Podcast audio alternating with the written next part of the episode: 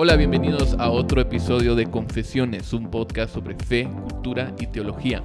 Mi nombre es Steven Morales y aquí hablamos sobre los temas que nos importan más, temas de nuestra fe y de este mundo. Eh, hoy me acompaña, como siempre, Justin Burkholder, Burkholder. uno de los ¿Qué tal, pastores Burkholder? de Iglesia Reforma, y también Oscar ¿Qué tal? Morales, ¿Cómo están? otro pastor de Iglesia Reforma. Otro de los Mucha, es eh, un gusto. Ya casi terminamos el año. Yo siento que ya, ya, ya quiero llegar a final. Sí. Yo ya estoy en modo Navidad. Yo ya empecé a escuchar Sí, música. desde el primero de noviembre.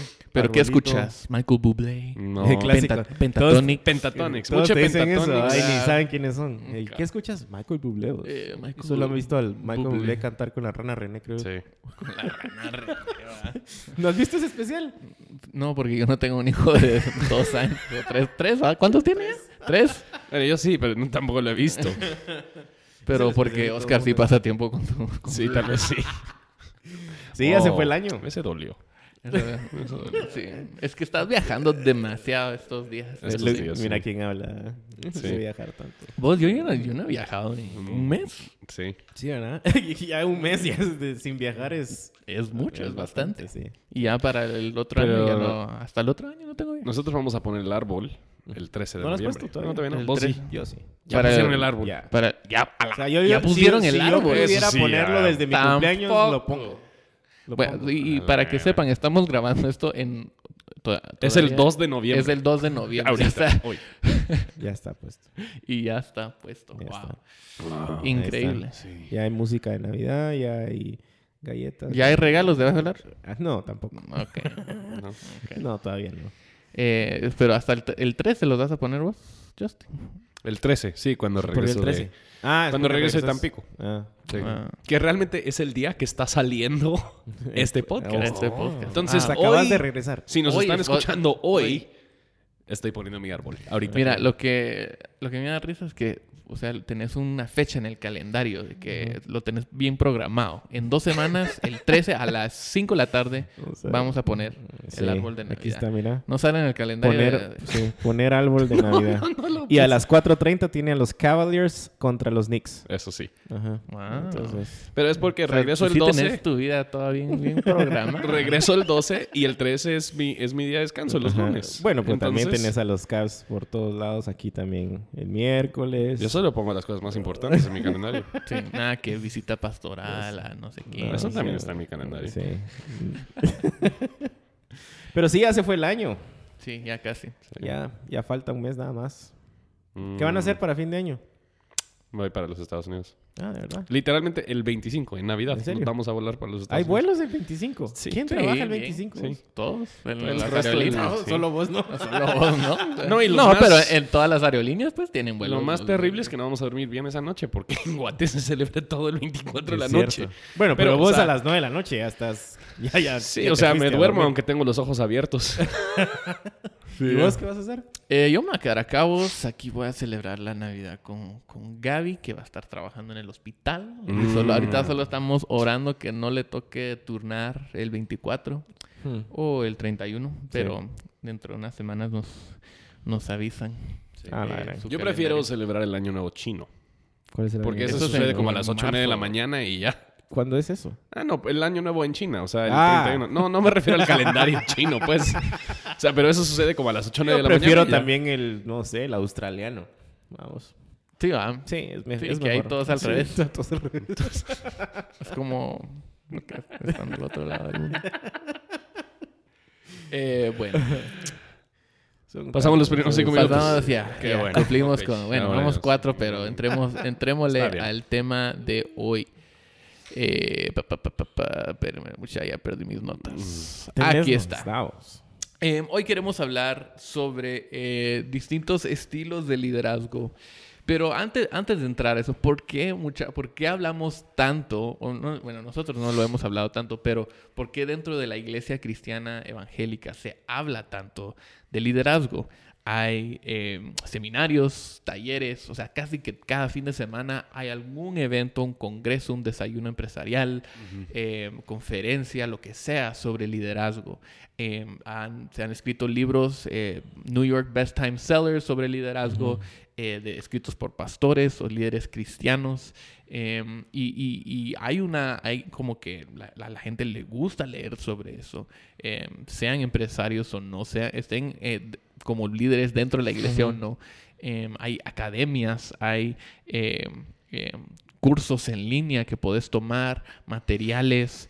Eh, programas, todo enfocado en ser líder. Si tú quieres ser un buen líder, si tú quieres que la gente te siga, si tú quieres eh, influenciar, a los demás, eh, si tú quieres cambiar el mundo, em, debes ser un buen líder. Y, hay como que un sinnúmero de, distintos modelos de liderazgo. Pero ¿por qué hablamos, o por qué se habla tanto de esto en la iglesia? Yo creo que es, es como la mayoría de cosas que pasan en la iglesia son como olas de, de, tendencias de alguna manera que, que, vemos que se levantan y luego como que pasan de moda y luego vienen otras. Eh, entonces, eh, creo que es un buen tema. Eh, creemos que en cualquier estructura donde hay personas, todo cae o se levanta por el liderazgo. y creo que la iglesia ha visto esto y pues ha tratado como de acoplar este, este framework a la iglesia porque queremos que las iglesias de alguna manera sean exitosas y, caminen, pero, pero como todo, en el, ser humano, todo lo, llevamos a extremos, sí. Sí, yo creo que eso es, o sea, por otra parte, hablamos mucho de liderazgo porque el liderazgo importa. O sea, sí, sí, toda, toda iglesia tiene líderes, todo, eh, todo el mundo. O sea, hay, gente quienes tienen que ir adelante y van a decir, aquí vamos y esta es la manera que nosotros lo vamos a hacer.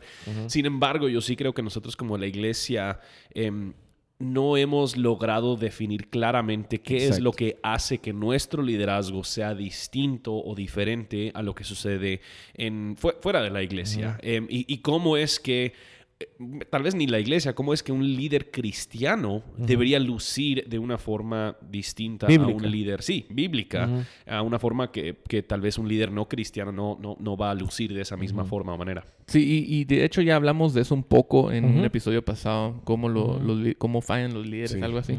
Eh, entonces pueden escuchar ese episodio. Eh, pero hoy queremos hablar un poco más de los, de los modelos de liderazgo, eh, en parte porque hablé con alguien en la iglesia que me está diciendo, mira, había un taller en otro, en otro lado de, sobre liderazgo y no sé qué, pero no, como que no encajaba con el evangelio, era como distinto y yo no sabía qué hacer porque era en una iglesia y, y no sé, me parece como que bien extraño de por qué están hablando de esto. Entonces queremos, queremos entrar a eso un poco eh, y, hablemos cuáles, cuáles son los modelos eh, más populares o que más escuchan cuando en estos libros, talleres, cosas así de, liderazgo que ustedes eh, han visto, han escuchado o, tal vez hasta han enseñado. enseñado creo que hay, hay, hay, N cantidad y cada autor le puede dar su, su propio enfoque, pero al final creo que los más populares en el sentido en lo que la mayoría están de acuerdo. Eh, puede ser el, empresarial o el atraccional, creo que se llama también, el autoritativo eh, y por otra parte el democrático. ¿Qué, es, el, es el modelo empresarial? Por, ejemplo, el empresarial es, es, aquel que ve todo como una estructura, como una empresa, ¿verdad? Todo se enfoca eh, bastante en el tema de institución, en el tema de cómo hacer crecer las cosas, eh, hace definiciones claras como eh, nosotros somos el, el, staff, eh, yo soy el presidente, ellos son los clientes, ¿Qué, necesita el cliente? ¿Qué le voy a ofrecer al cliente? Sí, que es que el servicio dominical es una experiencia religiosa que los miembros por ofrendar están recibiendo. Sí. Tal vez no necesariamente por ofrendar, pero que el punto es que los miembros, o ni, ni, ni, sé si realmente lo, lo llamaría miembros, los congregantes o los asistentes, la gente, son, están viniendo a este lugar porque este lugar provee una mejor experiencia religiosa que los otros lugares. Que a fin de cuentas es como un, un servicio, un producto que la iglesia ofrece. Exactamente. Eh, en, cambio de, a cambio de algo. A cambio, ajá, a cambio de la, ofrenda. sí, ven a la gente como eso, ¿verdad? Como, como clientes. ¿verdad? El cliente tiene una necesidad, que en este caso parece ser una necesidad espiritual, y a través de programas o estructuras o... Eh, y, de hecho ahí, de ahí nace mucho todo el tema de de, eh, lo hemos hablado entre nosotros de la diferencia entre eh, atención al cliente y amor al prójimo, ¿te acordás? Sí. Eh, porque lo vemos otra vez con ese lenguaje y con esa intención de decir, ah, lo que yo veo o hago en la empresa es lo que deberíamos de estar haciendo acá en otra institución. Y vale eh, la pena resaltar que todos estos modelos tienen, tienen elementos buenos. o sea, a final de cuentas, nosotros, antes de que nosotros decidimos qué vamos a predicar, nosotros contemplamos y consideramos las, necesidades de la gente en nuestra iglesia, contemplamos las, necesidades de nuestra comunidad. Entonces, creemos en la institución. Sí, yo creo que hay, hay elementos que sí son rescatables en cierto sentido de, de, muchos de estos, de estos modelos, pero este sí se pasa. Entonces, yo, yo, yo, yo recuerdo estando trabajando, eh, cuando estaba trabajando en la iglesia en los Estados Unidos y siempre se usaba la frase, las cosas saludables crecen. Mm. Entonces, si no, si no estamos, nosotros deberíamos estar creciendo y en vez de estar creciendo, estamos muriendo. Mm. Y la, ironía en todo eso es que el, enfoque es más en el crecimiento que en la salud. Mm. Entonces, lo que quieren es hacer que crezca la institución y simplemente asumen que somos saludables, en vez de enfocarnos en la salud, asumiendo que el crecimiento es lo que va a resultar de, ser saludable. Pero se usa mucho esa frase em, y, y no se cuestiona si hay cosas que crecen que no son saludables. Entonces, eso es lo que siempre, o sea, el cáncer crece, pero no es saludable, ¿verdad? Entonces, el hecho de que algo esté creciendo tampoco significa que es algo, algo saludable. Sí, sí, y vemos eh, eso también en, por ejemplo, libros que hemos hecho parte de, nuestro, casi que de nuestra cultura, como El Enrejado y la Vida, que habla precisamente de eso. Muchas veces nos enfocamos en, este estilo de, liderazgo, eh, en, en hacer crecer el enrejado no necesariamente la. Sí, y en este, en este modelo el pastor es el CEO. Y el pastor tiene su equipo quienes están intentando proveer estos servicios o este producto, producto religioso para, la, para la iglesia. Sí, la verdad es que es, bastante pragmático y, eso, y eso va a ser un tema común que vamos a ver en, estos otros modelos de, liderazgo. Em, ¿Han escuchado el modelo autoritativo? Sí, eh, es básicamente un modelo en donde la de alguna manera la personalidad de, quien está dirigiendo se ve bastante clara eh, en el sentido de yo soy el que mando, yo soy el que tomo las decisiones, les guste o no, esto va a pasar. Eh, o sea, creo que es bastante... Todo gira en torno a esa Todo gira en torno a él. Pues la, palabra lo escribe bastante bien, autoritativo en, ese sentido. Eh, al final son personas que de alguna manera tienden a a tratar de imponer en vez de consensuar. O enseñar, eh, o, sea, enseñar. Cabal, la el, el, líder o el pastor no es, no, no se puede cuestionar sus decisiones, no, no puede ir con él y decir, pero ¿por qué? No, o sea, lo que yo digo, esa es la ley. Se tiene que hacer lo que yo digo al final, ¿verdad? Eh, es bastante orientado a resultados. Eh, o sea, si los resultados no están, o sea, van a haber consecuencias, ¿verdad? Van a haber consecuencias. Generalmente eh, se le tiene bastante miedo. Se eh, tiene que autorizar, él tiene que autorizar absolutamente todo. O sea, no hay nada, no hay nada que no suceda menos que él, él o ella eh, diga que así tiene que suceder. Sí, sí. Y, y, otra vez, hay cosas buenas. De, de, esto, no estamos de, algún, de alguna sí, manera. o sea, tal vez es, es, es, más fuerte en, temas como rendición de cuentas, que rendición de cuentas de crisis, es algo bueno. Sí, hay que tomar decisiones rápido, etcétera, etcétera, ¿verdad? Eh, ¿cuál, es otro, ¿Cuál es otro modelo? Está el otro que es el, lo, tal vez lo contrario a este que se, muchos lo llaman el democrático, ¿verdad? El democrático es el que, el que al contrario está opinando demasiado, está pidiendo opinión demasiado. Ese es el otro extremo. ¿Y qué opinas? ¿Y qué opinas? ¿Y qué crees? ¿Y qué crees? y de hecho, el, el, el machote, el documento general para inscribirse como iglesia en Guatemala tiene un, gobierno totalmente democrático, en donde yo creo que es el si el 20% de la congregación decide cambiar la pintura de las paredes, se cambia. Se cambia. Em, entonces, en, ese sentido, y, de hecho el pastor solo tiene responsabilidades pastorales, y, como definen responsabilidades pastorales es demasiado eh, pequeño, mínimo, que solo es, visitar a los enfermos, es predicar, y creemos que eso es parte de lo que hace el anciano, pero, pero también obviamente está todo el lado del, del obispado, que es supervisar a la iglesia, que también, que en muchos modelos democráticos el pastor no tiene la autoridad, digamos, para verdaderamente supervisar a la congregación o supervisar lo que está sucediendo. Sí, y, otra vez tiene cosas eh, buenas. Creo que al contrario del otro, funciona más a largo plazo, eh, busca consensuar. Sí. Em, Pero literalmente, o sea, ponen, ponen, ponen líderes por, por voto. Exacto. En muchos casos. Exacto. O sea, todos deciden este. Y usualmente lo que tiende a suceder entonces, la gente que tiene influencia o la gente que tiene, tiene dinero o algo así, son los que son nombrados ancianos porque es una democracia. Sí. Una democracia, perdón. Sí, entonces es como que es casi como esas, eh, el estilo donde hay un comité para todo. Ah, sí. Eh, entonces, ah, como, como del otro lado, del otro extremo, que, lo que tú estás diciendo, Oscar, toma mucho tiempo, demasiado tiempo para tomar una decisión, eh, porque la gente nunca, los comités nunca eh, se ponen de acuerdo. Y en ese modelo, o sea, otra de las cosas buenas sí es que la gente sí se siente dueña de lo que es la iglesia. Sí, los hace parte, digamos. Sí, se sienten incluidos. otro modelo tal vez más, más popular estos días es el ah, modelo de, coaching que el mm. pastor es el, coach principal de los miembros. Él está ahí para ayudar a, las personas a alcanzar sus metas, a, lograr su éxito individual. A sacar lo mejor de ellos. Ajá, entonces el, pastor se vuelve este coach o un gurú de, la, vida. de la vida, ¿verdad?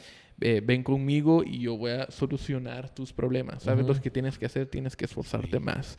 Tienes que eh, definir cuáles son tus metas de este año, ¿verdad? Y eso es lo que me. El, el, el, año del 2018 va, a ser, el año de esto. ¿Qué vas a lograr?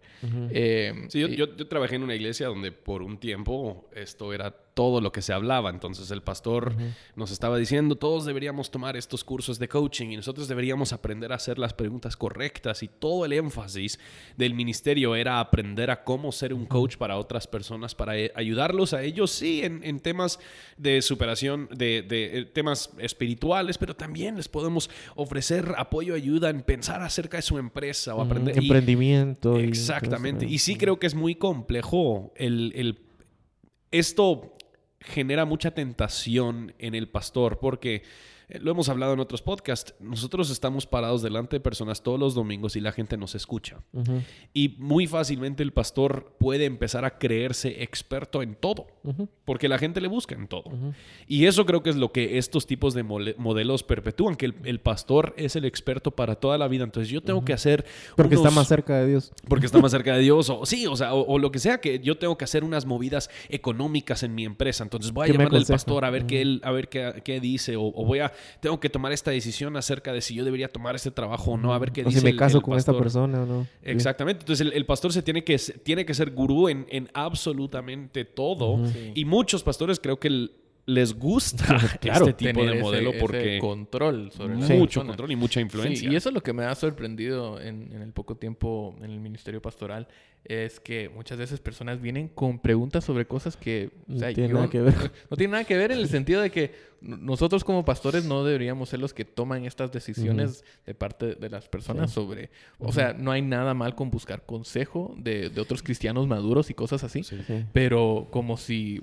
Es como casi como que le están pidiendo permiso al pastor. Eso es, eh, eh, ¿Puedo hacer esto? O sea, realmente no, no piden consejo, piden, te dicen, ¿qué hago? Sí, porque quieren saber que si lo que están haciendo, si Dios lo va a probar Exactamente. o Dios le va a dar éxito en esa... Y entonces ahí es donde se vuelve la tentación más, más peligrosa, porque entonces te convertís en este tipo de persona que dice, va, seguime y todo va a salir bien. Sí. Imítame y todo lo que... Y, y, hasta agarran textos obviamente fuera de contexto como, sed imitadores de mí porque como yo soy de Cristo. Y entonces imítenme a mí y, y sírvanme a mí y lo que ustedes hagan conmigo lo van a cosechar después con gente que les va a servir a ustedes. Eh, en fin, o sea... Y es, es interesante y, y voy a voy a, voy a decir nombre porque es, es nuestra, nuestra red.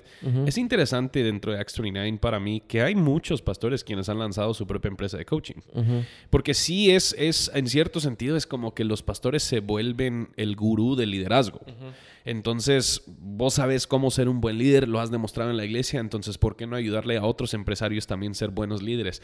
Y en cierto sentido entiendo la, entiendo la importancia, pero como que no nos agrada lo que la palabra de Dios em, nos manda a hacer como ancianos obispos de la iglesia local. Estamos buscando otras maneras para explotar nuestras, nuestros talentos y habilidades. Entonces llevémoslo también fuera de la iglesia para ayudar a estos otros hombres ser, hombres ser líderes. Y es, es entonces el, el, el, se vuelve que no solo yo ayudo y apoyo y superviso y oro y predico y enseño, sino que también te puedo ayudar a armar tu presupuesto empresarial para que puedas lograr mayores metas este año. orar por él simplemente para que todo funcione. Exactamente, exactamente. Eh, ¿Cuál es el modelo eh, carismático? Ah.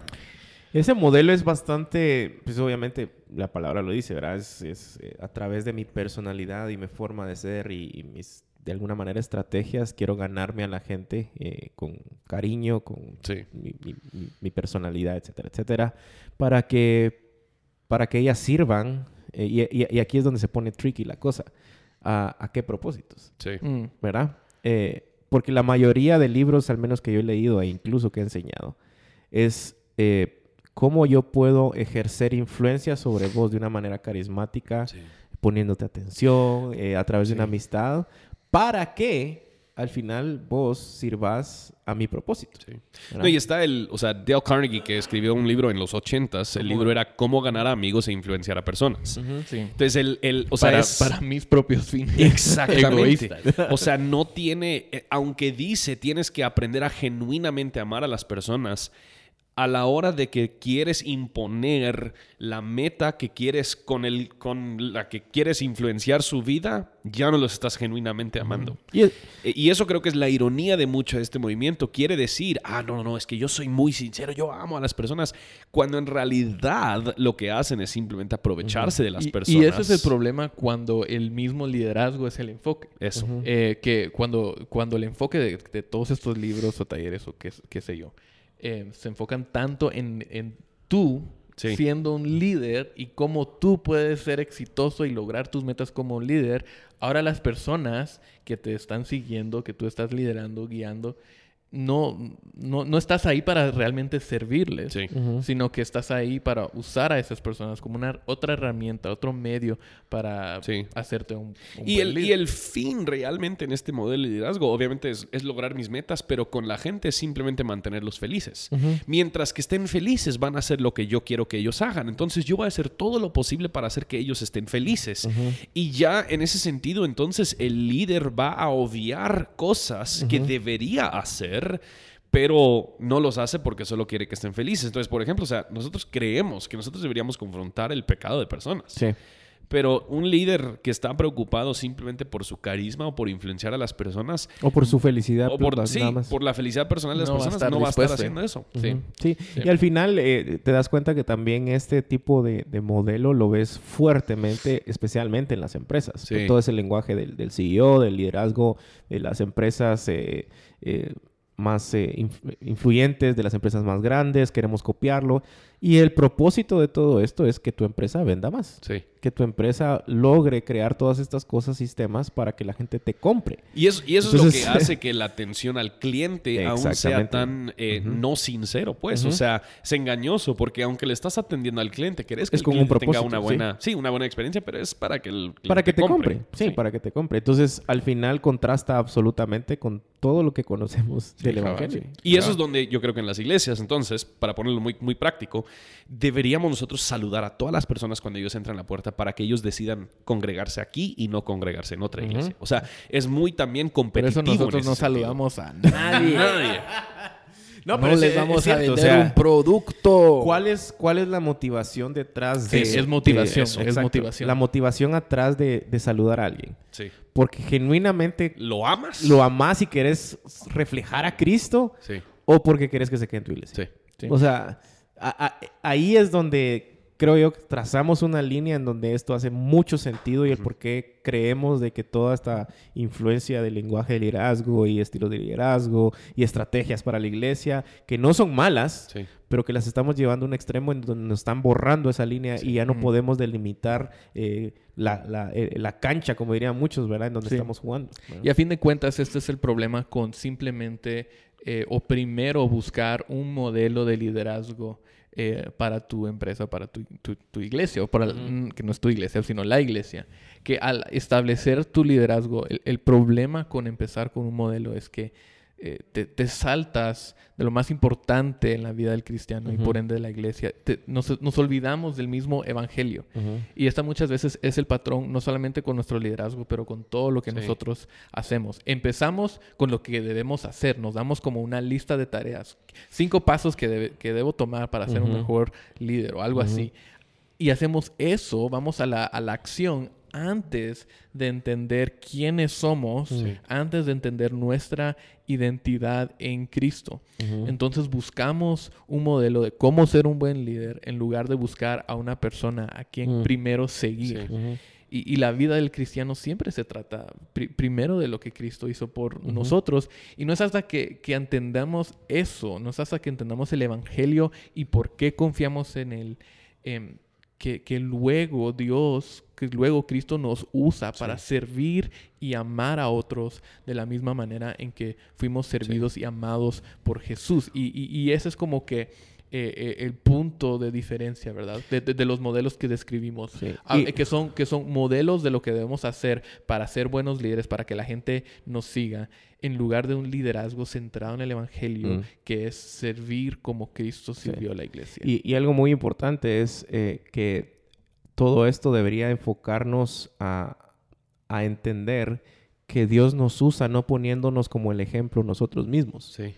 Dios nos usa no diciendo, anda, te pones vos como ejemplo y que te sigan a vos. ¿verdad? Porque yo he hecho de vos esta obra maestra y sos el gurú y sos lo máximo y sos... Porque entonces es otra vez, en primer lugar, niega el evangelio, en segundo lugar, caemos otra vez a estructuras jerárquicas en donde la, la, tierra ya no es plana a los pies de la cruz, la tierra tiene ciertas gradas en donde unos estamos más cerca de, de Dios que otros. Entonces eso es bien importante, entender que Dios nos usa pero no necesariamente nos usa poniéndonos a nosotros mismos como ejemplo, sino apuntando y reflejándolo a él como, como y Sí, muchas veces somos ejemplos de lo que no deberíamos. exactamente. Y yo creo que también esta es parte de la razón por la que muchos han dicho por mucho tiempo que la iglesia es hipócrita. y, tal vez lo, o sea, nosotros siempre hacemos la jugada, claro que somos hipócritas, pero a final de cuentas lo que la iglesia hace no necesariamente cuadra con lo que la iglesia dice desde el púlpito. Entonces dice, nosotros queremos amar a la gente y nosotros queremos ser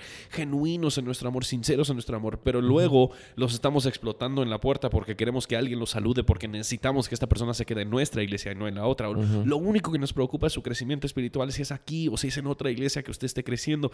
y y lo que realmente queremos por debajo. Decimos eso para manipularle a la gente, para que ellos digan, a ah, esta iglesia sí es diferente. A ellos no les importa si me congrego aquí, entonces sí me voy a congregar así. O sea, es, es increíble los diferentes niveles de, de, cómo nosotros podemos aprovechar estos modelos, porque creo que a final de cuentas el, hemos precisamente hecho lo que vos dijiste, Steven, hemos iniciado con nuestro modelo y no hemos preguntado realmente qué es lo que nosotros creemos y no nos hemos dado cuenta que nuestros métodos están predicando un mensaje contrario al mensaje que estamos predicando los domingos. Sí, vale la pena decir que no podemos hablar de Cristo, como, de, incluso de Jesús como nuestro modelo eh, que seguir si no entendemos primero lo que Él hizo por nosotros en, nuestra salvación, entender nuestra identidad, que, que lo, nuestro modelo debe salir o fluir de, de quienes somos en Cristo y, no al revés, ¿verdad? Porque eso es lo que presentan, lo que presentan estos modelos. Si quieres ser esto, debes hacer, esto. Eh, cuando en realidad el evangelio funciona al revés. Debes ser esto primero en Cristo. Debes estar en Cristo, entender tu identidad. Eh, que eres un pecador redimido por gracia y luego tú puedes ser como Cristo eh, o obedecer a Cristo. Pero no podemos darle vuelta a ese Y eso creo que también hace que muchas personas em, definan si pueden pastorear o ser un anciano en una iglesia mm. en base a sus capacidades y no en base a su carácter. Y mm. nosotros hemos cometido este error en muchas iglesias por mucho tiempo. Mm. Hemos colocado a personas en liderazgo porque tienen el potencial para hacer muchas cosas y no nos hemos preocupado por lo que son. No nos hemos preocupado por su carácter, por su madurez. Entonces hacemos énfasis sobre su, su potencial o su proyección o todas las cosas que ellos pueden hacer. Y cuando vemos 1 Timoteo 3, Tito 1, todo eso se trata de madurez carácter. Sí. Y al final, eh, creo que es importante también decir y recalcar que no estamos diciendo que todos los modelos y, hasta el tema tal vez de, atender a la gente y todo son, son malos. O sea, no, no estamos de alguna manera demonizando esto y diciéndole, no, eso no debería ni de hablarse. Creo que es importante entenderlos, creo que es importante saber algunos principios básicos, creo que es importante que la gente, sí, de alguna manera se sienta pues bienvenida y no van a recibir una, una carota estirada como la de Justin eh, cuando vienen a la iglesia. Perdón, que tengo. Yo no sé qué significa tener una carota estirada, pero yo tengo una carota estirada. Pues. Entonces, eh, pero el punto es que no estamos diciendo que esto no es, no es bueno saberlo. Sí. Creo que el punto es que lo hemos llevado a un extremo en donde ya la palabra misma no, no, no, no nos, nos permite llevarlo. Eh, entonces, ¿cuáles son algunas características eh, o cómo, cómo luce un liderazgo centrado en el Evangelio? Pues yo, yo creo que yo creo que primero un liderazgo centrado en el Evangelio inicia con una piedad personal donde uno está viviendo patrones de arrepentimiento y fe.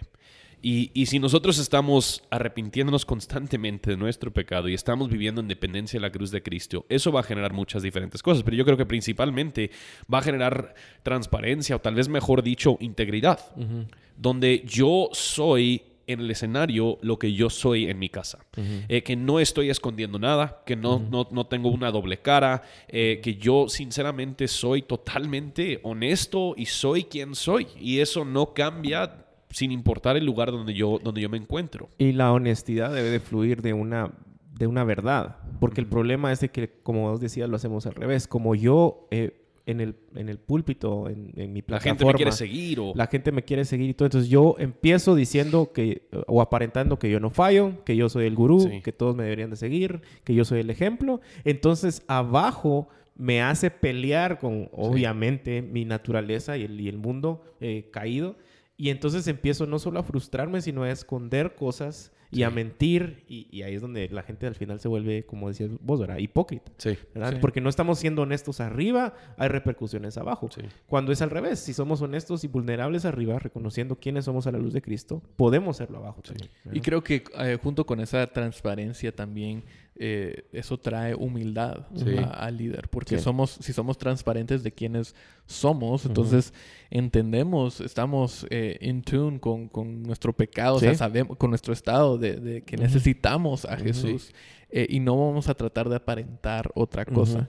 Entonces, eso debería traer humildad de que somos, sí, pecadores, pero pecadores redimidos. Eh, eh, y que eso no lo merecemos, no fue por algo que nosotros hicimos. Entonces, ¿cómo no vamos a, a traer un poco de, humildad en la manera en que nosotros servimos y somos líderes? Porque entendemos que estamos en esa posición no por nuestras obras o por lo carismáticos o cool o que sí, Dios no me necesitaba a mí. Sino que eso, sí, Dios puede usar si nos vamos a, si nos vamos a otra iglesia.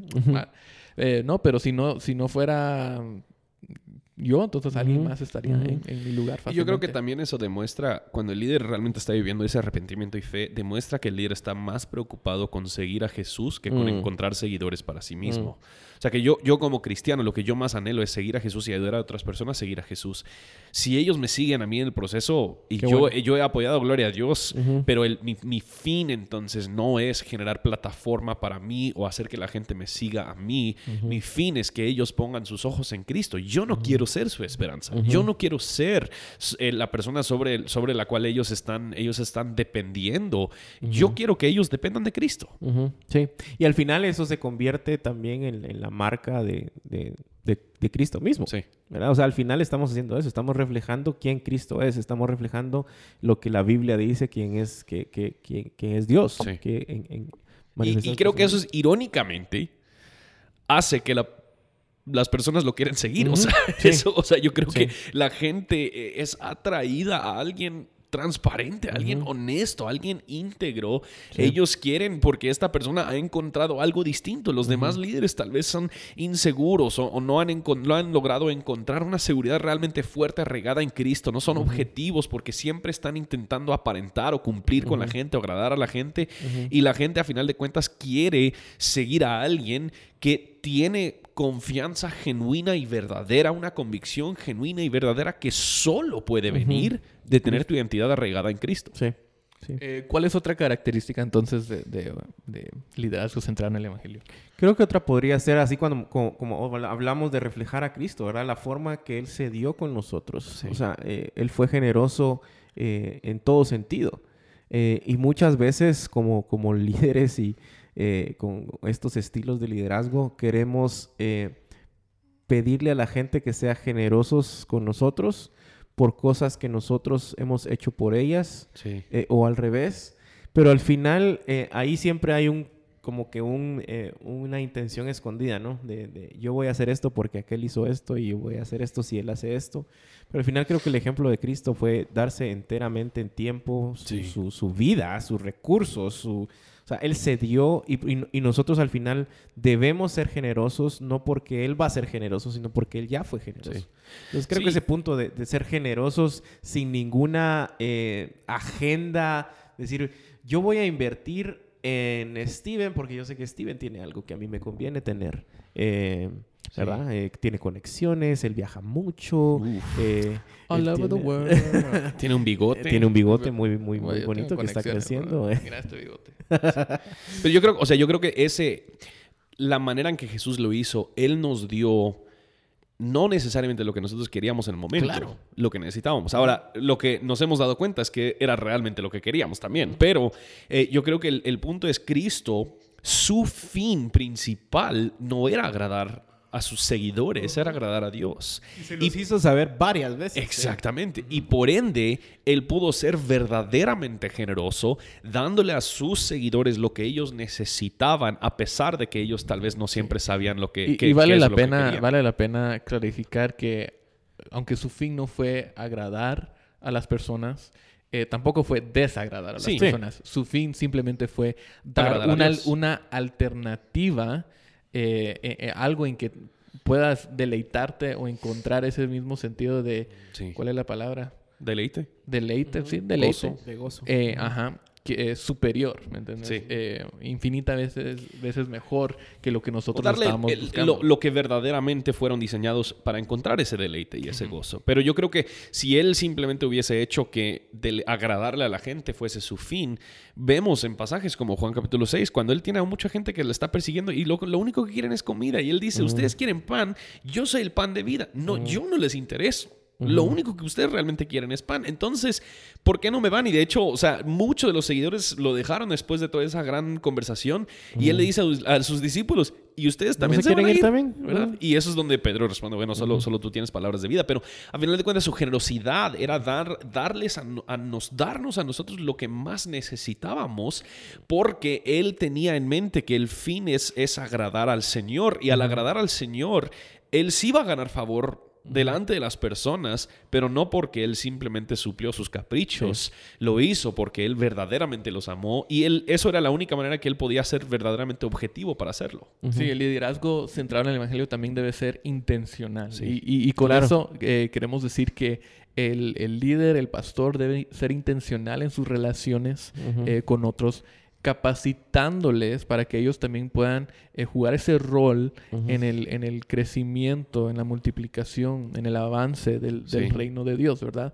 Eh, aprovechamos, no usamos a otras personas como eh, simplemente como un medio ah, para crecer una institución, pero lo capacitamos a otras personas para Esa que puedan ser usadas em, en el espíritu Sí. para hacer crecer eh, la obra que Dios está, está haciendo, que Dios está creciendo. Nosotros solamente somos herramientas. Sí. Pero hay una gran diferencia en simplemente usar a una persona como un objeto, decir, bueno, tu función en esta maquinaria de la Exacto. institución es eh, cumplir con esto y vamos a medir tu éxito en base a punto uno, dos y tres. Y si no cumplís, entonces estás fuera y decir, yo quiero invertir mi tiempo, mis esfuerzos, yo quiero capacitarte, equiparte para que puedas jugar un rol eh, responsable, eh, pero también, o sea, es un gozo poder servir al Señor eh, con los dones y, y talentos Y, que... y ese es uno, creo que, de los grandes errores que hemos cometido a veces eh, tratando de, de, sí, de alguna manera fortalecer la institución, es decir, eh, Steven, tráeme la hoja de vida de 10 personas con estos requisitos, Sí. porque yo necesito eh, que hagan algo. Sí. Y, y honestamente, Jesús fue, y, y- y si hubiera tenido la hoja de vida de los discípulos, probablemente Ah, cualquiera sí. hubiera dicho, eh, no, tráeme. Usted no- usted no Creo tanto. que eso- te voy a despedir como, Sí. como recursos humanos por los- con las hojas de vida que me estás trayendo. Pero él fue y les dijo, quiero que vengas conmigo. Y, por ejemplo, a uno le dijo, te voy a hacer pescador de hombres. Sí. Eh, y, y- y honestamente, viendo a estas personas, probablemente ningún líder de hoy en día hubiera dado algo Sí. por ellas porque no, como vos decís, no eran personas clave que ellos veían, oh, esta persona va a trabajar aquí Sí, en esto. sí.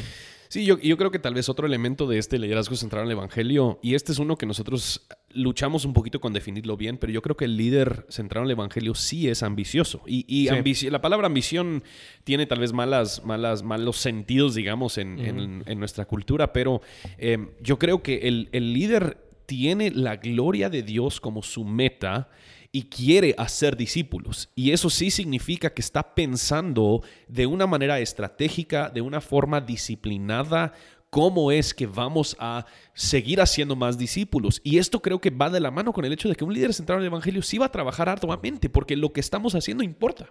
Y estamos invirtiendo en algo mucho mayor a nosotros. Y el punto entonces con mi ambición no es lograr mis metas ah, de, ambición, es lograr las metas que Dios nos ha dado a nosotros, que una vez más, mi fin es agradar al Señor. Sí, es y el Señor me ha dicho no como para un hombre o para el pastor, sino para el Señor. Y haciéndolo también otra vez, como, como mencionabas, eh, por ejemplo, muchos estamos esperando que, no sé, que venga alguien, eh, Señor manda a alguien que pueda, no sé, que cantar bien. Sí. Lo, cual está bien. Todavía estamos esperando. sí, sí. Algún día. No sé por qué me metí a este tema. pero, pero, pero muchas veces, como decías vos, nos sentamos, oramos todos los días y no hacemos nada al respecto para disipular a alguien, para, no sé, para ser intencional en relacionarme con alguien y disipularlo. Eh, porque ese es al final el punto, el punto es yo debería, si soy un líder centrado en el Evangelio, yo voy a ejercer esa ambición centrada en el Evangelio si estoy limpiando baños o si estoy predicando en frente de miles. Que el punto es, yo, porque trabajo para la gloria de Dios, lo voy a hacer bien, sin importar si la gente a mi alrededor ve mi trabajo como importante, entre comillas. Porque a final de cuentas, toda labor hecha para la gloria de Dios importa eternamente. Aunque la gente a mi alrededor no vea mi trabajo como tan importante. Obviamente la cultura tiene, tiene, tiene una, idea de valorizar el trabajo de maneras no tan bíblicas. Dios valora todo trabajo hecho para Él, en nombre de Él, para la gloria de Él, eh, aun si ese trabajo no es tan valorizado dentro de la misma cultura. Sí, todo esto también es, es, una, es otra expresión Em, del amor que nosotros experimentamos en el Evangelio y que somos llamados a expresar también en nuestras relaciones con otras personas, que es ¿verdad? O lo que tú estabas describiendo es morir a ti mismo, es hacer las cosas incluso cuando no vas a recibir la gloria, cuando no nadie te va a alabar por lo que, por lo que tú hiciste, cuando nadie está viendo. Eh, y, en este sentido, em, sacrificar ese deseo que tú tienes de que todos te admiren. Sacrificar em, eh, tu tiempo, tu, esfuerzo, tus recursos, em, sabiendo que tal vez eh, no vas a recibir a nada a cambio. Y eso está bien, porque no lo estás haciendo como un intercambio. Tu liderazgo no es para que tú ganes algo. Eh, tu, tu liderazgo basado en el amor de Cristo es eh, es una expresión, es, una, es como un retrato de lo que Cristo hizo por ti al morir, en la, a dar su vida em, por rebeldes, por pecadores que no merecían em, nada. nada. Y yo creo que eso es donde nosotros tenemos que medir nuestra ambición, porque podemos usar, por ejemplo, el ejemplo de la educación. Si, si algún día alguien decide, voy a sacar un doctorado, ¿Vas a sacar ese doctorado porque quieres que la gente te diga doctor o porque la gente le dé más peso a tus palabras? ¿O vas a sacar este doctorado porque crees que puedes mejor servir, puedes servir mejor a estas personas por el conocimiento que has generado dándole la gloria a Dios? O sea, yo creo que esa ambición tiene, tiene, es una espada doble filo y sí puede servir de una manera muy práctica a la iglesia y por otro lado la puedo aprovechar simplemente para que la gente a mí me sirva. Sí, y al final no es, eh, o sea, la respuesta de la gente o, y, en sí mismo de la iglesia nunca va a ser eh, el, estándar por el cual medimos nuestro, nuestro ¿qué? éxito, entre comillas, ¿verdad? Eh, tenés tantos ejemplos en la historia. Incluso al final de 1 Corintios, Pablo les dice, hey, estén firmes, sean constantes, porque sepan que la obra que están haciendo en el Señor eh, no es en vano. Sea que te estén oyendo, sea que tengas plataformas, sea que tengas seguidores, o que los, los tengas o los tengas. Eh, la obra centrada en el Evangelio no es en vano. Sí. ¿Verdad? Sí, tal vez adicional al Evangelio lo que une todo esto es amor. Sí. O sea, y, Pablo mismo en Colosenses 3 dice, sí, sobre todo eso, pónganse amor. Eh, que el, el, el, líder centrado en el Evangelio sirve porque ama, sirve porque quiere el, mayor bien de la gente a su alrededor, no quiere el mayor bien para sí mismo y está dispuesto a sacrificarse para ayudar a estas otras personas a lograr ese mayor bien, no simplemente ayudar a estas personas para que estas personas luego le sirvan a él. Sí.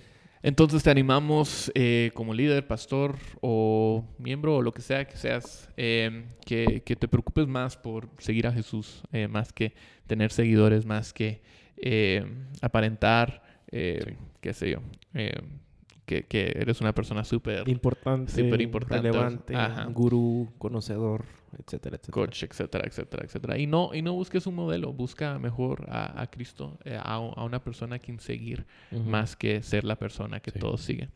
Em, esto ha sido otro episodio de Confesiones. Eh, gracias por escuchar. Puedes suscribirte al podcast en iTunes, eh, dejar un review, puedes darle like a nuestra página de Facebook, seguirnos en Facebook o en Instagram y Twitter también. Em, nos, vemos, a la próxima. Hasta luego. Nos vemos.